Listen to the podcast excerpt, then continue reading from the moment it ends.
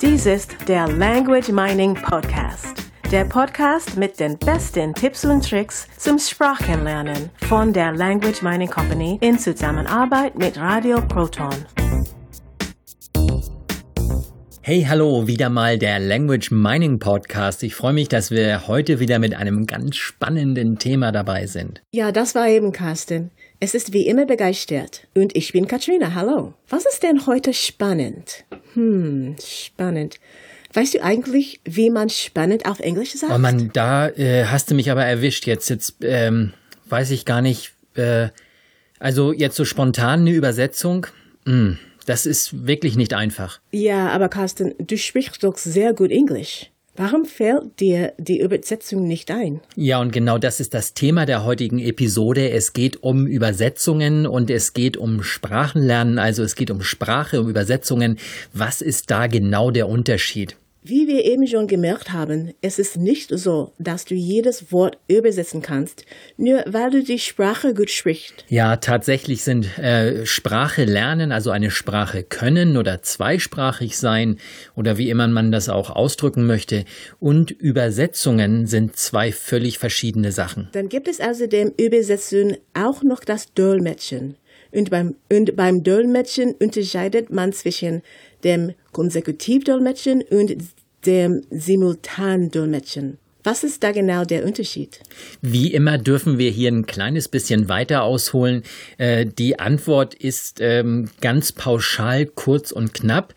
Sprache können und übersetzen können sind zwei völlig verschiedene äh, Disziplinen. Die Sprache zu können oder zumindest ähm, mehr oder weniger gut zu können, ist sozusagen, sozusagen die Grundvoraussetzung zum Übersetzen, zum Dolmetschen. Da darf man schon ein bisschen was, was können äh, von der Sprache her. Nur das wirklich in die andere Sprache zu übertragen, ist nochmal eine ganz andere Hausnummer. Und äh, hierzu werden äh, Studiengänge angeboten. Das heißt, hier sind Menschen wirklich mehrere Jahre auf der Universität und äh, lernen diese Disziplin. Und äh, das hat also nicht so viel mit dem Sprachenlernen zu tun. Also das Sprachen können, meinst du? Ja, genau. Der Sprachen mit dem Sprachen können hat es nichts zu tun. Also eine Sprache zu können, wie zum Beispiel jemand, der zwei Sprachen spricht, auch meinetwegen äh, mit zwei Sprachen aufgewachsen ist, zum Beispiel Vater ähm, Amerikaner, Mutter Deutsche oder so, und die haben beide Sprachen zu Hause gesprochen. Dieser Mensch ist vielleicht auch noch in beiden Ländern groß geworden, das heißt viel in Deutschland gewesen, viel in den USA gewesen der muss jetzt nicht unbedingt übersetzen können. Der braucht wirklich äh, eine ganze Zeit, um, um da reinzukommen, um vor allen Dingen auch äh, wirklich gute Sätze hinzubringen, dann in der Fremdsprache, wenn er sie übersetzen soll. Okay. Und warum ist das so schwer für jemanden, der das Übersetzen nicht im Studium gelernt hat? Das ist, das ist relativ einfach zu erklären, denn von der Gehirnforschung her weiß man, dass äh, Sprachen, also verschiedene Sprachen, auch in, an verschiedenen Stellen im Gehirn gespeichert werden. Und äh, wenn wir uns jetzt unseren, unser Gehirn einfach mal so als Festplatte vorstellen, dann ähm, lese ich zum Beispiel einen Satz in einer Sprache. Ich mache mir dazu Bilder in dieser Sprache. Da steht zum Beispiel, ähm, das Auto fährt den Berg hinunter. Und dann habe ich natürlich ein Bild von einem Auto und das hat eine bestimmte Farbe, eine bestimmte Größe und vielleicht auch eine bestimmte Marke. Das fährt den Berg hinunter. Ja, fährt es auf einer Straße oder nicht? Ich darf mir all diese Dinge dazu denken, während ich diesen Satz lese. Und das macht ja beim Bücherlesen immer so viel Spaß. Jeder liest anders, weil sich jeder andere Bilder im Kopf macht. Das stimmt, wirklich sehr gut erklärt. So, so sieht das aus. Das ist der, der Vorteil der, der Literatur. Bei, bei einfachen Sätzen ist das natürlich schon genauso. Das heißt, es entstehen Bilder in unserem Kopf. So, jetzt lese ich also äh, in einer Sprache. Das heißt, mein, mein Gehirn erzeugt Bilder aufgrund der Wörter, die in einer Sprache geschrieben sind. Und wenn ich jetzt aus diesen Bildern wieder eine andere Sprache machen möchte, dann hat mein Gehirn ziemliche Schwierigkeiten, denn sozusagen es äh, beim Sprechen bauen wir eine, eine direkte Verbindung zu dem Areal auf, wo diese Sprache gespeichert ist, die wir gerade sprechen. Und wenn wir dann plötzlich mal kurz wechseln sollen, dann kommen wir völlig aus der Fassung. Das ist in etwa so, als wenn ich mit einer guten Freundin Englisch spreche und wir dann plötzlich auf Deutsch wechseln. Genau, und dann seid ihr wahrscheinlich, vielleicht schafft ihr das gerade mal so eine Minute, vielleicht auch ein bisschen länger und, und schon fallt ihr wieder ins Englische zurück, oder?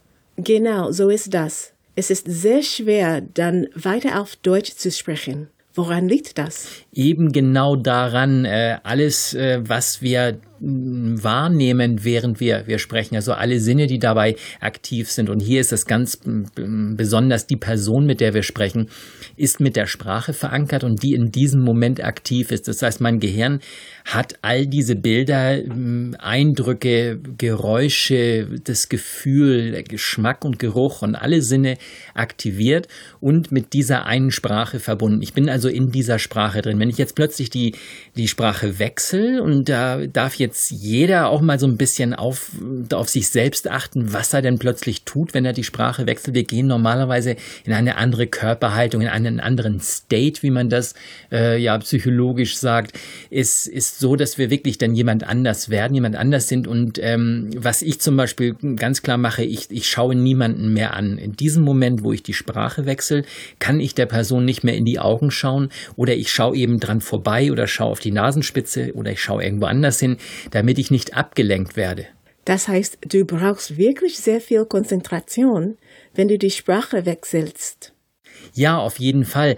Denn wenn ich jetzt weiterhin dieser Person ins Gesicht schaue, dann äh, sagt dieses Gesicht, das heißt dieser visuelle Eindruck von dieser Person, äh, sagt meinem Gehirn sozusagen, hey, mit der Person sprichst du zum Beispiel Deutsch. So, wenn ich jetzt die Sprache auf Englisch gewechselt habe, dann habe ich natürlich meine Schwierigkeiten, denn alle Eindrücke, das, der Geruch bleibt gleich, der Geschmack bleibt gleich, das, äh, der visuelle Eindruck, also wie die Person aussieht, bleibt gleich, alles bleibt gleich und ich darf jetzt plötzlich eine andere Sprache aktivieren. Das heißt, ich darf jetzt erstmal in meinem Gehirn eine ganze Menge umstellen. Dann hat das also gar nichts damit zu tun, dass jemand ein Wort nicht findet, sondern es ist so wie eben bei dir, als du nicht wusstest, wie man spannend auf Englisch sagt. Das Ganze hat etwas mit den Bildern und den Eindrücken zu tun eben drum. Wir haben diesen Podcast ja gerade, oder ich habe ihn gleich auf Deutsch gestartet. Wir haben Deutsch gesprochen und jetzt plötzlich musste ich ganz schnell mal ein, ein Wort, das ist ja noch, das kommt noch, die Schwierigkeit kommt noch dazu. Es ist nicht natürlich nicht ein ganzer Satz, wo ich mir natürlich jetzt schnell mal ein Bild machen kann und mache mir eine, eine, Geschichte dazu, ähm, denke mir irgendwas aus und bin, sozusagen bin in einer anderen Dimension, denke plötzlich, das Auto fährt jetzt nicht in Deutschland oder in Österreich den Berg hinunter, sondern stelle mir das in den Rocky Mountains vor. Ich könnte mir das Auto als ähm, amerikanisches, ähm, keine Ahnung, irgend so ein, so ein, so ein dickes amerikanisches Auto, stelle ich mir da vor, dass da den Berg runterfährt. Und schon habe ich natürlich jede Menge ähm, Eindrücke in meinem Kopf, Bilder in meinem Kopf, die mit der englischen Sprache verbunden sind. Und dann fällt mir das sehr viel leichter, diesen Satz dann auch in der Sprache zu sagen wenn ich jetzt natürlich einfach nur ein Wort habe, dann muss ich erstmal mir um dieses Wort herum einen Kontext bauen. Also idealerweise erstmal einen ganzen Satz. Ähm, die einfachste Variante wäre, es ist spannend. Auch das ist noch nicht wirklich greifbar. Das heißt, bis ich da mal mir ein paar Wörter, ähm, Entschuldigung, mir ein paar Bilder gemacht habe in meinem Kopf, das dauert. So, das heißt, ich habe dich hier, hm, wie sagt man, auf dem falschen Fuß erwischt? Genau, das ist eine super, äh, super Beschreibung, denn auf dem falschen Fuß erwischen oder ich könnte jetzt auch sagen im, im falschen Gehirnareal oder einfach auf der, auf der falschen Sprache erwischt. Das heißt, dieses Hin- und Her-Switchen zwischen dem einen und zwischen dem anderen ist jetzt äh, nicht gerade die einfachste Disziplin. Das ist also etwas, das Übersetzer auf der Universität lernen. Was ist denn der Unterschied zwischen Übersetzen und Dolmetschen? Beim Dolmetschen braucht man natürlich noch mehr ähm, Kenntnisse der, der Sprache. Beim Übersetzen kann ich immer noch mal nachschlagen, wenn ich das eine oder andere Wort nicht, nicht kenne. Ich kann mir das Ganze noch mal überdenken, ob das alles so richtig ist, lese, lese es mir, lese es mir noch mal durch danach und schau mal, ob alles passt. Beim Dolmetschen habe ich Zeitdruck. Und ähm, das Konsekutivdolmetschen, also wo jetzt jemand etwas in der einen Sprache sagt, da sagt jemand zum Beispiel in einen Satz auf Deutsch, bleiben wir beim Beispiel, dieser Mensch sagt, das Auto fährt den Berg hinab, dann äh, darf ich mir natürlich ganz schnell überlegen, wie sage ich diesen Satz auf, auf Englisch. Das heißt, er spricht, er sagt einen Satz, jetzt bin ich dran und jetzt darf ich den Satz sagen. Jetzt sagt der wieder was auf Deutsch und ich darf den Satz dann wieder auf Englisch sagen und so weiter. Deshalb heißt es konsekutiv, also das heißt, es äh, folgt aufeinander. Erst das eine, dann das andere. Ich habe also immer noch so ein kleines bisschen Zeit nachzudenken, vielleicht eine halbe Sekunde, während er spricht, darf ich mir schon die Sachen merken, die er sagt, und dann, wenn er fertig ist, kann ich loslegen und vielleicht schon eine Sekunde früher. Und was ist beim Simultandolmetschen anders? Ganz simpel und einfach gesagt, äh, ich höre mit dem einen Ohr äh, die deutsche Sprache, ich höre mit dem anderen Ohr zum Beispiel die englische Sprache von einer anderen Person. Das heißt, zwei Menschen unterhalten sich und während die sich unterhalten, äh, übersetze ich äh, alles, was diese beiden Personen sagen. Das heißt, mal in die eine, mal in die andere Sprache. Das wäre natürlich nochmal eine größere, größere Herausforderung.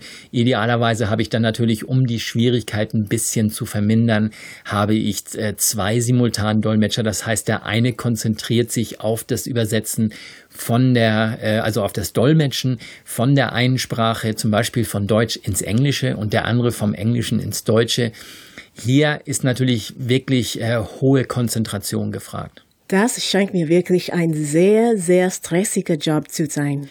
Ja, das ist es in der Tat. Ich habe äh, früher an der Universität haben wir, haben wir ein bisschen Dolmetschen gemacht obwohl es nicht so ganz äh, zum Studiengang gehörte. Ich fand es spannend, das mal auszuprobieren.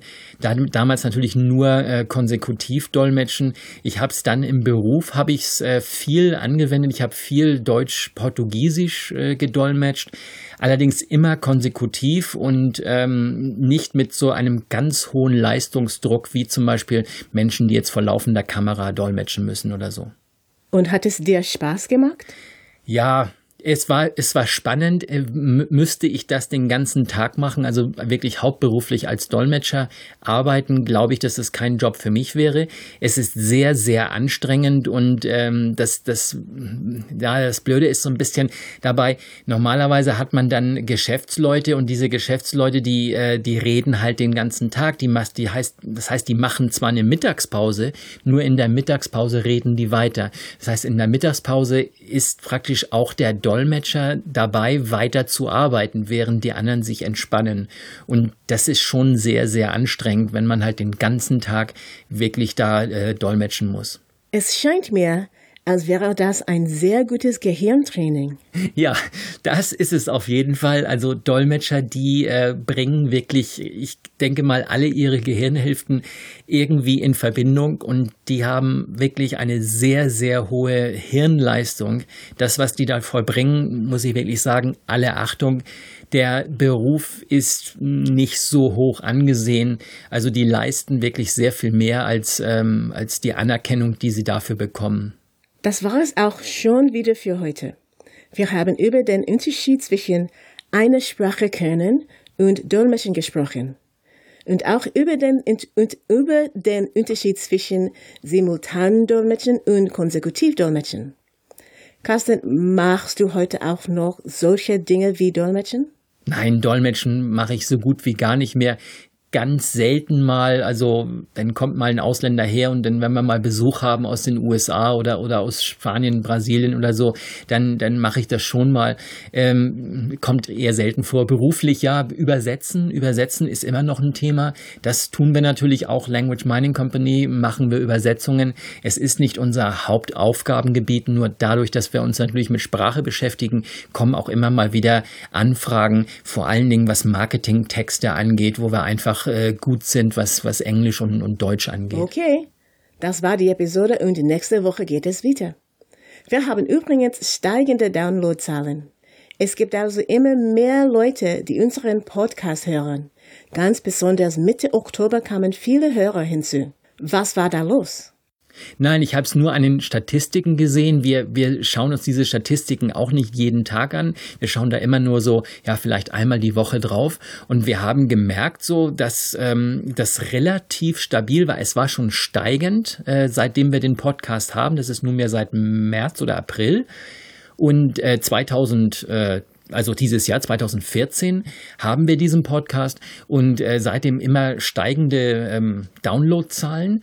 Nur ähm, Mitte Oktober ist irgendwas passiert und ich weiß nicht, was da los war. Äh, plötzlich hatten wir ganz, ganz viele äh, neue Downloads und es ist dann dabei ge geblieben. Das heißt, wir sind auf ein ganz neues Niveau gestiegen sozusagen und freuen uns jetzt über die vielen, vielen Menschen, die den Podcast herunterladen. Also die Episoden sind ja kostenlos, auch auf äh, languageminingcompany.com-podcasts sind beide unsere Podcasts drauf. Übrigens sind beide Podcasts, haben diesen Schwung erhalten Mitte, Mitte Oktober. Also irgendwie hat uns das Universum da eine Menge ähm, neue Sprachlerninteressierte geschickt. Vielen Dank dafür. Von mir auch noch ein Dankeschön und das Universum und bis nächste Woche. Und zu vielen unserer Themen, die wir in diesem Podcast besprechen, bieten wir auch Webinare an.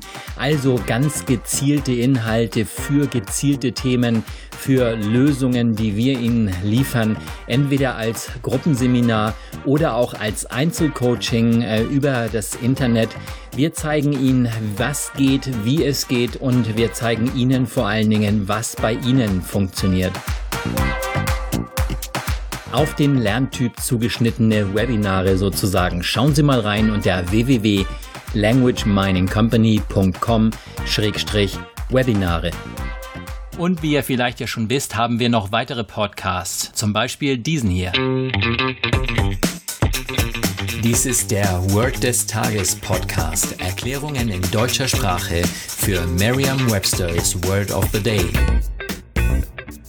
Das war der Language Mining Podcast.